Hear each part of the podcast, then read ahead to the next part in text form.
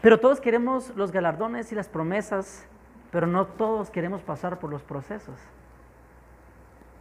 Y en los procesos es en, la, etapa en lo, que, en lo que somos purificados. Y donde somos trabajados y es donde Dios empieza a trabajar nuestras vidas, nuestro interior, nuestros corazones.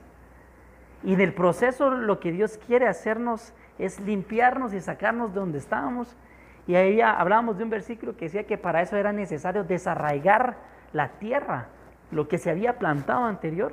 Y Dios daba autoridad para eso, pero primero era necesario quitar la, la tierra, ¿verdad? Y después, ¿verdad? Sembrar y dejar que Dios plantara y edificara. Entonces lo que yo decía era de que para poder avanzar y dejando los procesos atrás, nosotros teníamos que dejar que Dios sea el que entre en nuestros corazones, lave nuestra tierra, trabaje nuestra tierra, desarraigue todo lo que está plantado y nosotros dejemos que Él empiece a, a trabajar la tierra, a labrar la tierra y edificar en nuestra tierra. Y ese, esa parte es un proceso complicado porque quien no reconoce en el proceso en el que está, entonces nunca va a saber cómo salir de ese proceso. Entonces yo te pregunto, ¿tú puedes reconocer el proceso en el que estás? Porque si tú puedes reconocerlo, entonces tú podrás saber cómo salir de ese proceso. Y pasa algo bien interesante porque en, nuestras vidas cotidianas y a todos nos pasa, es que tenemos ciertos patrones repetitivos en nuestras vidas que constantemente vuelven a, suscitar, vuelven a repetirse, vuelven a repetirse vuelven a repetirse. Y nosotros volvemos a lo mismo, después pasa nuestra vida normal, seguimos con nuestra vida cotidiana y volvemos a caer.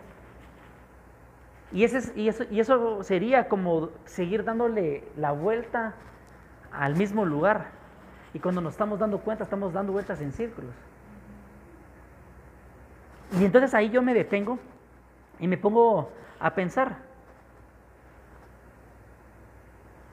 ¿cómo sabremos cómo caminar si no sabemos hacia dónde vamos? Y pregunto, o sea, una persona que no sepa hacia dónde va, ¿sabrá entonces qué pasos dar? Porque una persona que sepa hacia dónde va, entonces se daría cuenta que está caminando en círculos. O sea, hay una parte en el proceso en el que uno entra a una confusión. Y la confusión lo que hace a uno es encerrarlo en círculos. Y el proceso que puede durar 40 días pasa a durar 40 años. Y si yo les preguntara, así como han vivido o los procesos en los que están, ¿ustedes están dispuestos a vivir eso toda la vida? O sea, así la situación como las que han vivido, ¿ustedes quieren vivir así toda la vida? Nadie, creo que nadie quiere vivir así. Entonces llega un momento donde nosotros tenemos que tomar una decisión. Y esa decisión es entender hacia dónde vamos. ¿Ok? Para entender hacia dónde vamos, quiero compartirles la palabra de Dios, Hechos 9, del 10 al 12. Y dice, había en Damasco cierto discípulo llamado Ananías. ¿Quién se recuerda de Ananías? Y dice, y el Señor le dijo en una visión, Ananías, y él dijo, heme aquí, Señor. Desde ahí es impactante la historia porque viene el Señor y le dice, Ananías. Y la respuesta a él es, heme aquí, Señor. O sea, alguien que estaba atento a la voz de Dios. Te hago una pregunta, ¿tú en el proceso en el que estás, estás atento a la voz de Dios? ¿O te abruma el proceso? Y continúo, dice, y el Señor le dijo, levántate y ve a la calle que se llama derecha y pregúntala en la casa de Judá por un hombre de Tarso llamado Saúl porque aquí está orando y ha visto en una visión a un hombre llamado Ananías que entra y pone la mano sobre él para que recobre la vista. ¿Sí se recuerdan de la historia de Saulo de Tarso? Saulo de Tarso era aquel personaje famoso que perseguía a cristianos. Y, naturalmente, como humanos, todos hubiéramos tenido temor ante ir a una persona, a una persona como él. Y más uno siendo cristiano.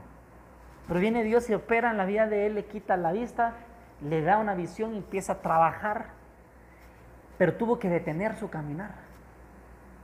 Pero para tener su caminar lo que hizo es de que le quita la visión. Entonces viene Dios y manda a este siervo Ananías.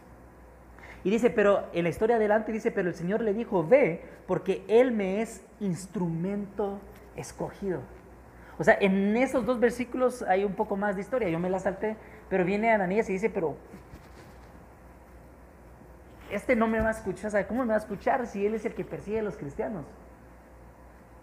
Y viene, viene el Señor y le dice, Él es un instrumento escogido.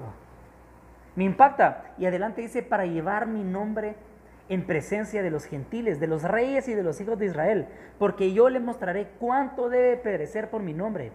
Ananías fue y entró a la casa, sin dudarlo. Ananías escuchó la voz de Dios y fue allá, directamente. Y, después de poner las manos sobre él, dijo, hermano Saúl, ya lo había reconocido. El Señor Jesús que se te apareció en el camino por donde venías, me ha enviado para que recobres la vista y seas lleno del Espíritu Santo. Al instante cayeron de sus ojos como unas escamas y recobró la vista y se levantó y fue bautizado. Tomó alimento y cobró las fuerzas y por varios días estuvo con los discípulos que estaban en Damasco. Dice que cayeron de sus ojos.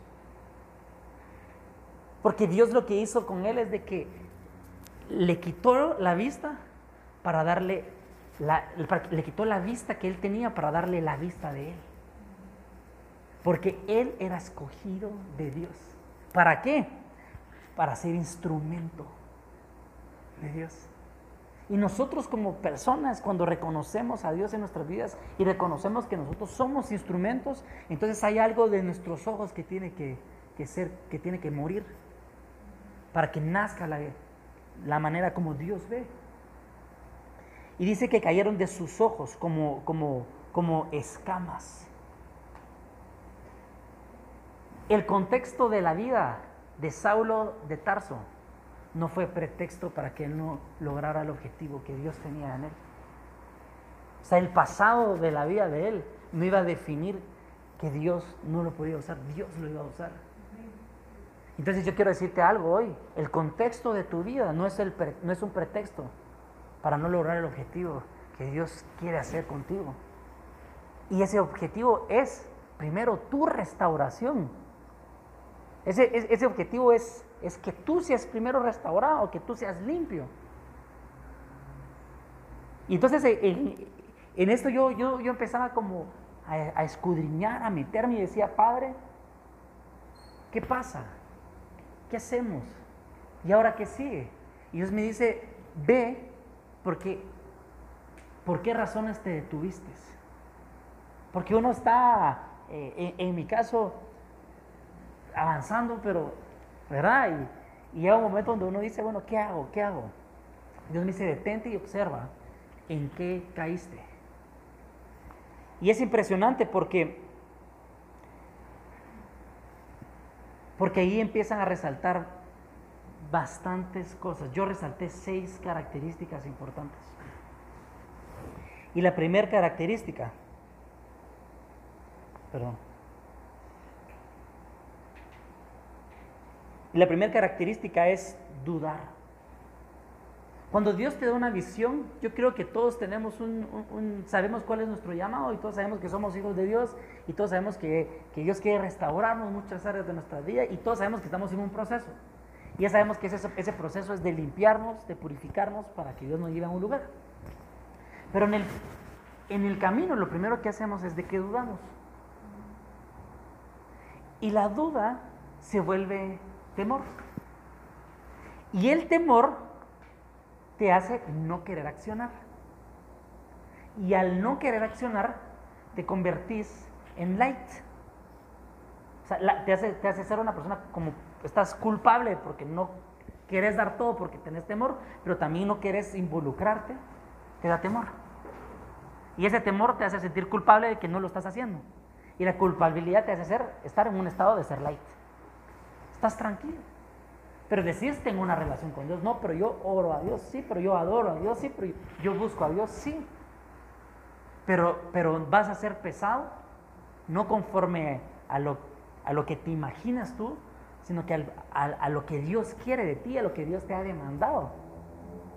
Y aquí Dios me lleva a este versículo donde habla Daniel 5:27 y dice, ha sido pesado en la balanza y hallado falto de peso. Yo no sé cuántos de los que están acá pudieran analizar si pudieran decir, ¿sabes qué? Yo me puedo parar hoy delante de Dios y decirle, ¿sabes qué? Dios pesa mi corazón. Y dice, ah, y aquí dice, y fue hallado falto de peso.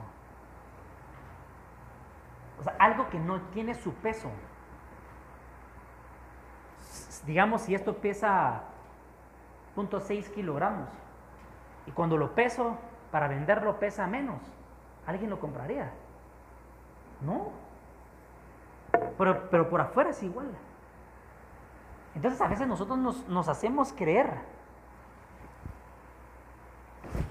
como que pesamos. Pero cuando Dios pesa nuestro corazón, dice, no, no, no, no. No das el peso. Entonces tú tienes que saber que para avanzar, lo primero que tienes que hacer es eliminar la duda en tu vida. Eliminar el temor en tu vida.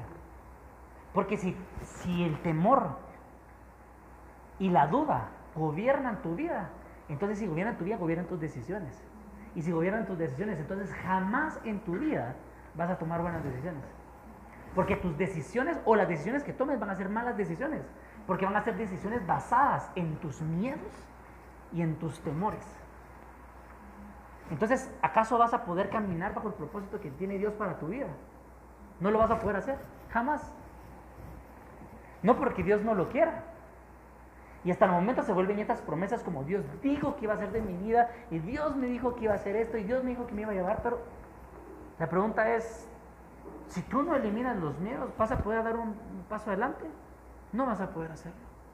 Entonces lo primero que tenemos que eliminar en nuestra vida es el temor y el miedo.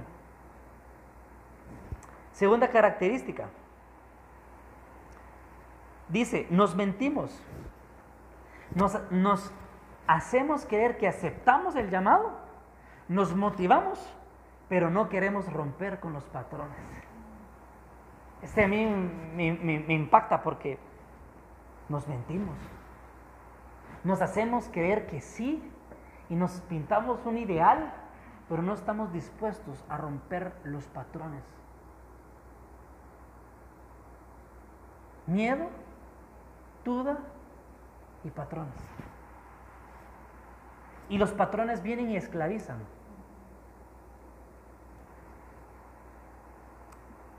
Dice esta semana estaba con, una persona hablando.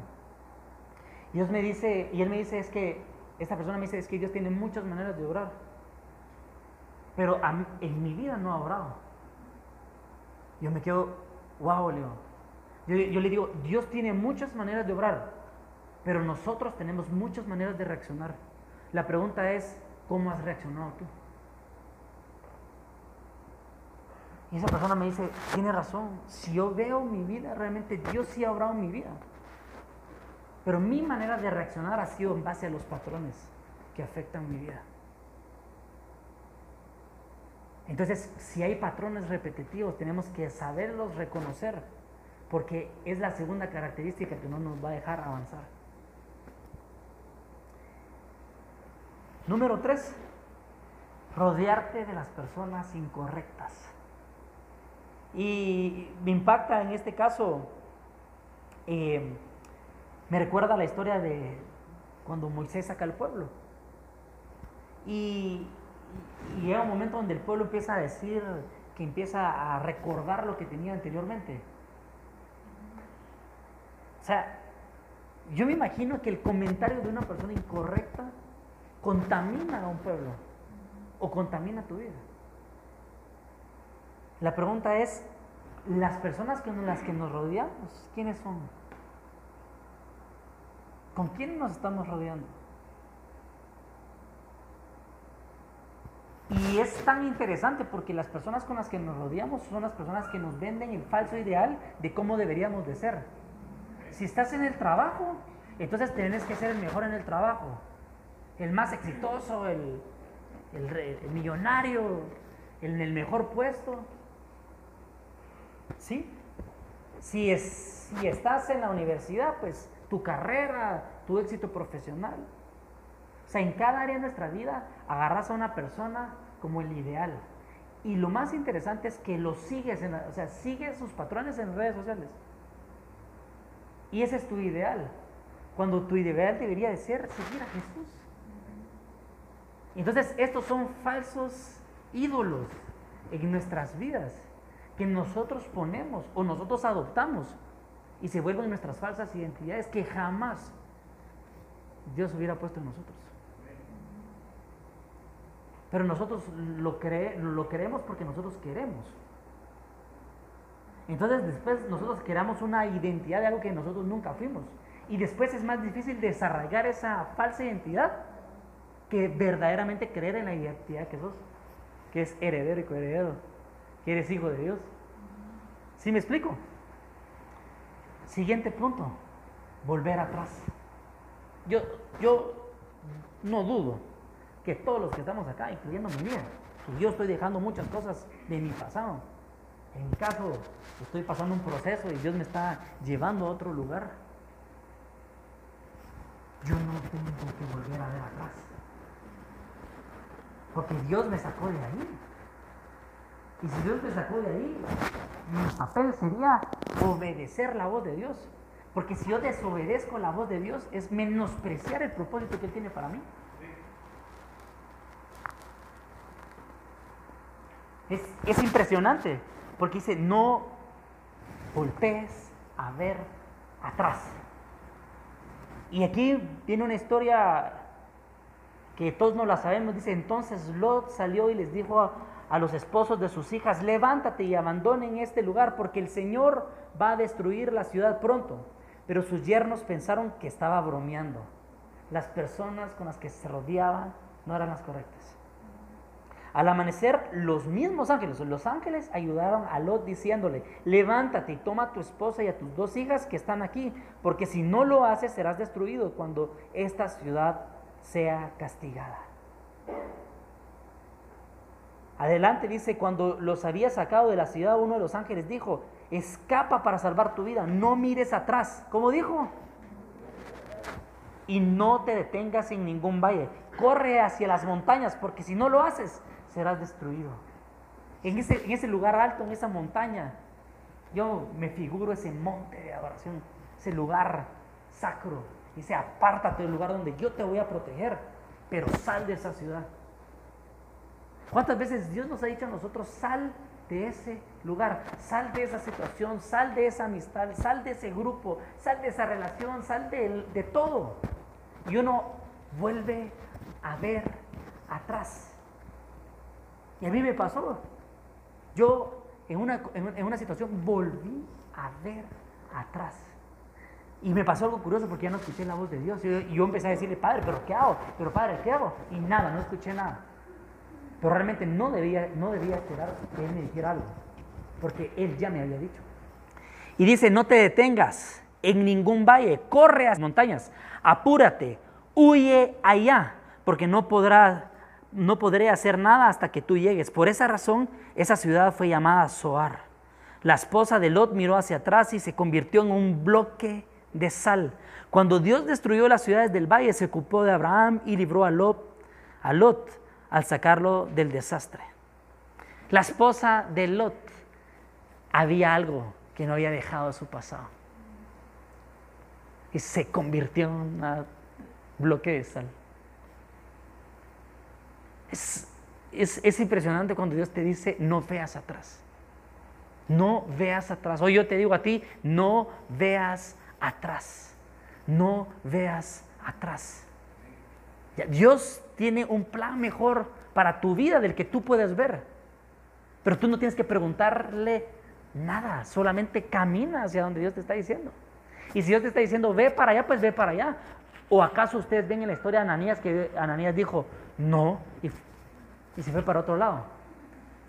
Y al que le pasó fue a Noé y regresado lo hicieron. Entonces yo, te, yo, yo termino este punto diciendo, no veas atrás. El siguiente punto, Dice, el no reconocer que vivimos en error y hacernos creer que ya nos va a pasar y que podemos solos, nos hace ser autosuficientes. Y una persona autosuficiente no puede salir adelante sola. Porque no reconoce el error. Una persona lo primero que tiene que hacer es reconocer el error. Una persona que no reconoce, que ha estado en temor, que ha estado en miedo, que se le quitó la vista, que no sabe hacia dónde va, que perdió la noción, que se confundió, que volteó a ver atrás, pero no lo reconoce. Entonces, si no reconoce el error, entonces no puede romper el patrón. Y quien no reconoce el patrón, entonces el, problema siempre va a seguir suscitando una y otra vez. Y dice, escuchen este versículo, Hebreos 13, 17, una persona que reconoce, busca ayuda. Y este versículo dice así, obedeced a vuestros pastores y sujetaos a ellos, porque ellos velan por nuestras almas, como quien ha de dar cuentas. Permitirles que lo hagan con alegría y no quejándose por, por eso, no sería provechoso para vosotros. Si no reconoces, no te ministras. Y si no te ministras, no tienes limpieza. Y si no tienes limpieza y no tienes cobertura, entonces ¿qué pasa? Estás creyendo que podés algo por ser autosuficiente. Y lamento decirte que no vas a salir de la situación. No porque yo no te lo quiera decir. Entonces, no, no, puedes, no puedes seguir caminando así. Me recuerdo unas palabras que en un momento me dijo la, la pastora, me dijo, quítate esa, esta máscara de héroe. Me acaban de robar el carro. La pastora me llama eh, y me dice, ¿cómo estás? Yo bien, pues voy para adelante, seguimos y continuamos, etc. Y me dijo, te vuelvo a preguntar, ¿estás o no estás bien? Yo, y me dijo, quítate la máscara de héroe. Me está diciendo, no reconoces el error. No reconoces, reconoce el error. Y si reconoces, entonces puedes sacarlo, puedes expresarlo y puedes buscar ayuda. Y si buscas ayuda, entonces no vas a buscar la ayuda a la persona, a la primera que tienes a la par. Vas a buscar a una persona que te pueda dar sabiduría, en este caso nuestra casa pastoral, nuestros pastores. Acercarnos a, a alguien que nos pueda decir, ¿sabes qué? Estás pasando por esto, entonces haz esto. Pero si no reconoces, entonces tú le estás poniendo la curita a la herida. Y la, y la herida es una herida, no va a sanar. La curita solo la va a cubrir. Entonces pasa el tiempo, pasa el tiempo y cuando sientes vuelves a caer en lo mismo. ¿Por qué? Porque la herida sigue y la herida no va a dejar de, de seguir doliendo. Pero, pero, pero si tú no la reconoces, entonces ¿qué va a pasar? No vas a buscar ayuda. Este siguiente punto es bien, es impresionante porque dice vivir una falsa relación con Dios. Intentamos hacerlo mejor, adoramos, oramos, pero no cambiamos, ni soltamos. ¿A cuántos de nosotros, de los que estamos acá, nos ha tocado soltar algo en nuestras vidas? A todos, pues. O sea, aquí no, no se puede sentir uno aludido, todos nos sentimos aludidos. Pero vivir una falsa relación con Dios donde aparentemente intentamos orar, intentamos meternos eh, en oración, adoración, etc. Intentamos tener una relación con Dios, pero no, no, cambiamos. Eso detiene tu caminar. Si tú no reconoces que tienes que cambiar y tienes que tomar decisiones en tu vida, entonces vas a tener una falsa relación con Dios, donde el único engañado eres tú mismo. Te pregunto, una vez más, ¿es eso lo que tú quieres para tu vida? Porque yo no te lo quiero imponer ni, te quiero decir hazlo. No, simplemente yo te estoy diciendo cuáles son estas características que tienes que reconocer, ver, para eliminarlas y quitarlas y continuar hacia donde Dios quiere que vayas. Porque si no eres intencional en verte y evaluarte al espejo, y cuando veas al espejo puedas ver la obra que Dios creó, y que eres un instrumento al cual Dios te va a usar y Dios te quiere equipar y Dios te quiere restaurar y Dios te quiere dar tus promesas, tu tierra. Entonces tienes que reconocer algo. No puedes seguir teniendo una relación falsa con Dios. la Emanuel, pero es que yo oro, yo adoro, yo me meto con Dios. Ah, sí, excelente. Pero no cambias. Pero no renuncias pero no sueltas. Y si Dios te dijo que lo sueltes, que renuncies, entonces, ¿qué pasa ahí? Y una persona que no suelta es una persona fácil de ser engañada. ¿Saben cómo? Con las palabras. Y escuchen esto, porque hay muchos rebeldes, habladores, vanos y engañadores, especialmente los de la circuncisión, a quienes es preciso taparles la boca, porque están trastornando familias enteras, enseñando por ganancias deshonestas cosas que no deben. Uno de ellos, su propio profeta, dijo, los cretenses son siempre mentirosos, malas bestias, glotones, ociosos. Este testimonio es verdadero, por eso repréndelos severamente para que sean sanos en la fe, no, no prestando atención a mitos judaicos y a mandamientos de hombres que se apartan de la verdad. Todas las cosas son puras para los puros, mas para los corrompidos e incrédulos nada es puro, sino que tanto su mente como la conciencia están corrompidas. Profesan conocer a Dios, pero con sus hechos lo niegan eh, siendo abominables y desobedientes e inútiles para cualquier obra buena. Es impresionante porque, porque dice que no, que no viven lo que están hablando. O sea, tienen una falsa relación con Dios que le hacen creer a la gente. Nosotros, a, a, mí me ha pasado, a mí me pasó mucho tiempo y se lo digo abiertamente, yo, y me ha costado. Y yo sigo en un proceso. Pero en una etapa de mi vida yo quería hacer creer a, la gente algo que no era en mi relación con Dios. Yo era uno de estos habladores vanos, pero era ciego. Pero cuando Jesús llegó a mi vida y conocí a Jesús, Jesús puso sus manos sobre mis ojos y mis ojos empezaron a ver. Y cuando empezaron a ver, yo me di cuenta y me vi en el espejo y dije, este hombre que veo en el espejo tiene miedo este hombre que veo en el espejo tiene temor. Este, este hombre que veo en el espejo no tiene peso, es un hombre light. Adora, eh, canta, alaba, pero no cambia y no rompe. Entonces yo le, yo le decía al del espejo, entonces ¿cuándo van a venir sus promesas? ¿Cuándo, cuándo se va a dar lo que Dios quiere para él? Entonces el del espejo me dijo, nunca. Yo dije, en el nombre de Jesús tengo que reconocerlo. Y al reconocerlo, confesarlo. Y al confesarlo, ser libre. Y en el momento que soy libre, entonces yo tomé la decisión de decirle, Padre, yo te pido perdón. Renuncio a todo lo que me ha atado en mi vida para atrás. Porque lo que me ata para atrás no solamente me ata para el presente, sino que para el futuro. Es como que si viviéramos atados. no es que quiera hablar del pasado, pero si hay algo que te tiene atado para, el pasado, te va a estar para siempre.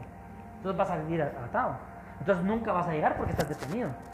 Y aunque no estés detenido, pero si estás ciego y no ves para tomar una decisión, entonces ¿qué va a pasar? No sabes hacia dónde vas. Y si no sabes hacia dónde vas, entonces ¿qué va a pasar? Te vas a ir a chocar. Y te vas a chocar con la primer piedra que se te ponga, te vas a ir al primer hoyo que se te ponga. Y probablemente al caer al hoyo, ahí es donde vas a abrir los ojos. Y fue la manera como Dios trabajó con José cuando entró al pozo. No quiero que queramos caer en el pozo. Pero escuchen esto. Lucas 14, 26. Si alguien viene, viene a mí, pero pone primero, en primer lugar, a su papá y a su mamá, o a su esposa, o a sus hijos, o a sus hermanos o hermanas, no puede ser mi seguidor. me hirió en el corazón el que me siga tiene que entrar hasta su propia vida, entregar hasta su propia vida. Y si alguien no carga la cruz que se le entrega al seguirme, entonces no puede ser mi seguidor. O sea, Dios nos, nos dice, deja todo y sígueme. ¿Sabes por qué? Porque mi visión es diferente a la tuya. Porque tú no ves hacia dónde voy, pero yo sí sé hacia dónde voy a llevarte. Entonces tú puedes decidir o tomar tu camino y caminar bajo tu visión, que es ciega, o caminar a ciegas, dejado de llevarte la mano de Dios para que Él te lleve, porque sus planes son mejores que los tuyos. Y si tú entiendes eso, entonces vas a decir, yo renuncio a todo lo que me ancla a no seguir el propósito de Dios. ¿Qué es lo que te, ancla? ¿Será que lo que te ancla para, para que Dios te use es tu familia? ¿Será que es tu esposo? ¿Será que son tus papás? ¿Será que son tus hijos? ¿Será que son tus hermanos? ¿Será que es tu pareja? ¿Qué, ¿Qué es lo que te ancla? Porque recuerden la palabra que Dios dijo, boga mar adentro. Y bogar mar adentro significa que para bogar mar adentro tenemos que quitar las, las pitas, quitar las anclas y dejar que el viento del Espíritu de Dios sople la vela de nuestros barcos. No bajo nuestra dirección porque ninguno de nosotros vamos a estar al timón. ¿Sí? Nosotros vamos a estar a la orilla del barco, tirando. ¿Sí? ¿De qué? Los salvavidas, a la gente que está ahogando.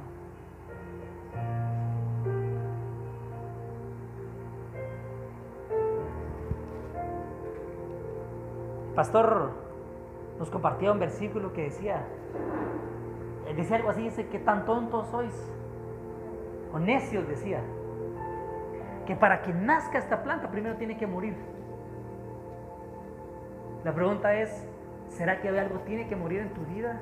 Que tienes que aceptar, reconocer y renunciar. Y capaz que el que lo hagas, entonces viene lo que Dios tiene para tu vida. Dice, aquí está, 1 Corintios 15, 36. Necio, tú que siembras no llega, no llega a tener vida si antes no muere. Lo que tú siembras no llega a tener vida si antes no muere. Tú quieres que dé vida a esa área en tu vida, en tu corazón. Quieres que dé vida a eso que se murió, eso que está lastimado en tu corazón, eso que está lastimado dentro de ti. ¿Quieres que dé vida? Entonces muere. Porque una persona que está dispuesta a morir, entonces va a estar dispuesta a recibir lo que Dios tiene para uno. Yo escribí, porque en esta etapa, en esta etapa lo que les estoy contando, entonces yo, Dios me empezó a recuperar mi identidad. Yo decía, pero entonces yo quién soy? Ah, pues yo soy esto profesionalmente. Yo no, error. Entonces yo quién soy? Yo soy tal persona que logré tal cosa. No, eso no eres ah, es que yo soy tal persona. No, eso no eres. Y Dios me dijo, ¿sabes qué? Déjame que yo te diga quién eres. Y escríbelo. Y me empieza a dar versículos y yo lo resumo en esto. Y dice, yo, Emanuel, soy coronado, heredero, rey armado, sacerdote, mis manos adiestras para, adiestradas para la batalla y mis dedos para la guerra ungido para dar libertad, sanar enfermos y darle vista a los ciegos, letrado de la ley y autoridad para declarar, embajador y vencedor y servidor de su reino. Soy un humilde servidor de mi Padre. Y esto lo saqué de diferentes versículos, pero dije, esto lo voy a escribir para que yo siempre que pierda mi identidad me recuerde que antes de mis afanes, antes de mis deseos, soy su hijo y tengo un propósito. Y voy a poner mis ojos en el, objetivo. ¿Cuál es, el, ¿Cuál es ese objetivo? No, no es ese objetivo empresarial, no es ese objetivo de, de crecer, de tener más, no. Es el objetivo de ser aprobado por Dios. Y eso no es un camino fácil, eso no es fácil. Porque es, es complicado y es difícil. Porque entonces cuando quieres ser aprobado, tienes que ser limpiado. Si quieres ser aprobado, tienes que ser evaluado. Y para ser evaluado va a ser pesado tu corazón. Y cuando pese tu corazón, espero que no vaya a encontrar un peso ligero. Porque intentaste llevar una relación con Dios a lo light. A lo autosuficiente. No, yo puedo. No, yo, yo, yo, yo sé cómo va a salir. Ah, no, ya va a pasar. Lamento decirte, no va a pasar. Va a seguir así, se va a repetir. En serio, ¿hasta qué momento? Hasta el momento que tú decidas salir de ahí. La pregunta es, ¿quieres salir de ahí y caminar? Entonces, entrégate, le reconoce, le dile a Dios, Padre, yo no puedo, no he podido, pero tú sí puedes. Y terminando con este amigo que me hablaba, yo le decía, Dios, Dios, hay algo, algo que yo no puedo hacer, que el Espíritu sí puede hacer a través de mí. Y él, y él me dice, ¿qué es eso? Yo digo, yo no puedo darte lo que Dios te puede dar. Pero a través de mí el Espíritu Santo sí te puede dar la libertad. Yo no puedo, pero el Espíritu Santo sí puede. La pregunta es, ¿quieres? Y la persona se me queda viendo y me dice, ¿qué debo de hacer? Yo le digo, ¿sabes qué? Primero reconoce. Reconoce. Reconoce que Jesús es el Señor de tu vida, que Él te ha librado de la muerte, que Él te ha librado de la depresión, que hay una depresión impresionante, una soledad, lo que tenía esa, soledad y depresión era una situación generacional y, y, otras personas de su familia ya se habían matado, ya se habían suicidado y eso ya seguía ahí. Yo le digo, bueno, ¿sabes qué? La depresión y la soledad y ese sentimiento que te hace retroceder, eso es un espíritu de muerte que te quiere hundir. Pero la pregunta es, yo ya te, Dios ya te tiró el salvavidas. ¿Te quieres seguir lamentando o quieres agarrar salvavidas? Y él me dice, sí quiero agarrar salvavidas. Entonces ahora reconoce y declaramos y esa persona aceptó a Jesús. Él ya lo había aceptado, pero él se reconcilió y volvió a aceptar a Jesús. Y, pero aceptar a Jesús no, e, no era aceptar a Jesús, sino que era aceptar el morir para ir tras lo que, tras el llamado que él sabía que Dios le había llamado. Porque todos los que tenemos acá sabemos que Dios nos ha llamado para algo en específico. Y todos reconocemos que Dios nos usa en diferentes áreas. En, en diferentes áreas. Pero no estamos dispuestos a dejar muchas áreas. Entonces yo quiero que tú puedas reconocer cuáles son esas áreas que no has podido dejar por ser autosuficiente y que tú puedes traer a la memoria. Si yo, si yo te pudiera traer a la mente qué es lo que te ha generado ese temor para no avanzar, entonces tráelo a tu mente, esos, esos temores, esos miedos. ¿Será que es miedo a fracasar porque lo intentaste una vez y no funcionó? ¿Será que lo intentaste una segunda vez y no volvió a funcionar? ¿Lo intentaste otra vez y no volvió a funcionar? Y Dios dice, ¿sabes qué? Echa la red, vuelve a echar la red vuelve a echar la red. Solo que, ¿sabes qué? En esta ocasión no lo hagas con tus fuerzas. Esta vez no lo hagas con tu corazón. Esta vez hazlo en mi nombre. Y los discípulos, este discípulo, que iba a ser el discípulo, tira la red en el nombre de Jesús y la red se rebalsaba en los peces. Entonces hay algo que Dios va a hacer hoy en nuestros corazones, incluyendo el mío. Yo quiero que ahí donde tú estás puedas cerrar tus ojos para ver y reconocer cuáles son esas áreas, cuáles son esas circunstancias, quiénes son esas amistades, quién es esa familia. No sé, cada quien sabrá reconocer qué es lo que te ha detenido tu caminar o qué es lo que ha cegado tus ojos o qué ha tapado tus oídos para que tú no puedas escuchar la voz de Dios, para que tú no puedas ver hacia dónde Dios te quiera llevar? ¿O será que han sido ataduras de tu caminar, que han detenido tu caminar ministerial? ¿Tu llamado? ¿Qué es eso? ¿Será que es temor? ¿Será que son miedos? ¿Será que son amistades infecciosas? ¿Será que, que no lo reconoces? ¿Será que no tienes la capacidad de reconocer ese patrón repetitivo en tu vida? ¿Será que la soledad, la depresión, los sentimientos, las heridas de tu corazón han querido tener el control de tu vida? Pero hoy te digo, Dios hace cosas nuevas para los que son valientes de reconocer y de aceptar que no pueden solos. La sangre del cordero que fue derramada sobre la cruz del Calvario, esa sangre que representa el pacto. Pagó por tus pecados. Pagó para que tengas una vida nueva. Para que tu camino que se tomó otro rumbo se enderece y camine para las sendas de justicia.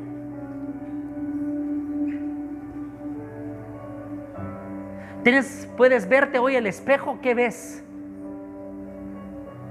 ¿Será que ves un payasito sonriendo y por dentro está triste? Entonces renuncia a la tristeza. Si tú ves al espejo, ¿qué es lo que ves? ¿Será que ves un hombre con miedos? Entonces renuncia al miedo y renuncia al temor. Si tú cuando ves al espejo ves a una mujer o un hombre con adicciones, entonces ve al espejo y renuncia a esas adicciones en el nombre de Jesús. Si tú creíste que no había una oportunidad porque tu tierra estaba seca, entonces renuncia a esa tierra seca Y declara lo que dice su palabra, donde Él desarraigará la tierra, quitará lo que fue plantado y edificará y plantará algo nuevo en tu vida. Pero quiero que sepas que si solamente hay un vínculo pequeño, una puerta pequeña de esperanza para tu pasado, entonces déjame decirte que entonces no eres candidato para renunciar. Porque la instrucción para Lot y su familia era no vean atrás. Y hoy te digo a ti, la instrucción es no veas atrás.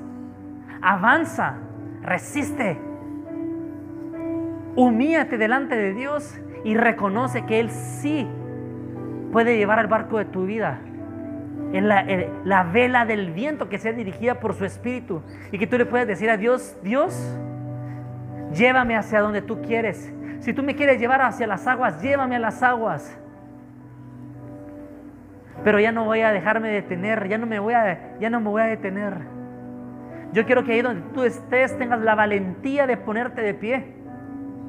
Y ahí de pie, entonces tú puedas declarar con tu boca que eres libre en el nombre de Cristo Jesús. Puedes declarar tu justificación. Decláralo. Yo quiero que hoy digas, que repitas conmigo, yo soy libre. Repítelo conmigo, yo soy libre. Yo soy libre en el nombre de Jesús. Libre de todo pasado, libre de toda atadura. libre de todo patrón libre de toda iniquidad, libre de todo pecado, libre de toda transgresión. Incluso yo puedo ver vientres sucios, pero vengo declarando que son limpios en el nombre de Jesús.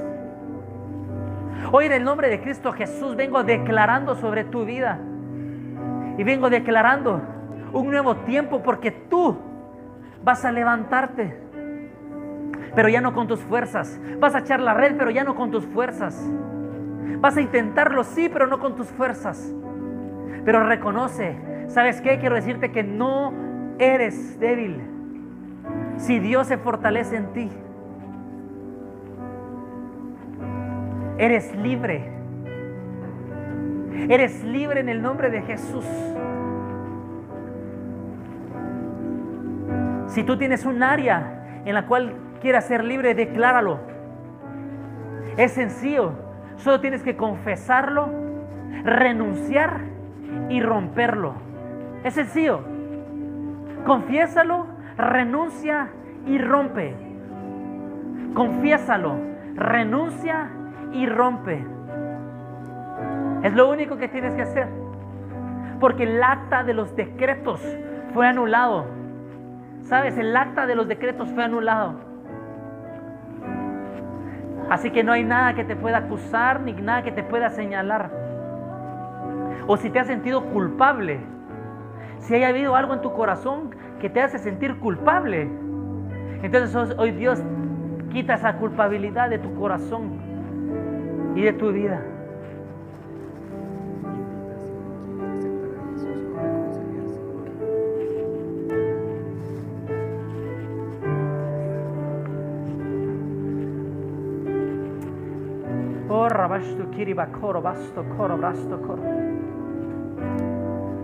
Renuncia, renuncia. Sé valiente y renuncia. Que no quede nada. Es que estés completamente seguro que al salir de aquí, Jesús pueda pesar tu corazón y entonces ese corazón pueda pesar. Pero que no pese por pecados, sino que pese por la gracia del Cordero que fue derramada sobre la cruz del Calvario. Porque sabes una cosa, Dios te hizo vencedor y más que vencedor. Eso es lo que eres. Quiero recuperar tu identidad y recordarte que Dios te hizo. Dios te hizo diferente.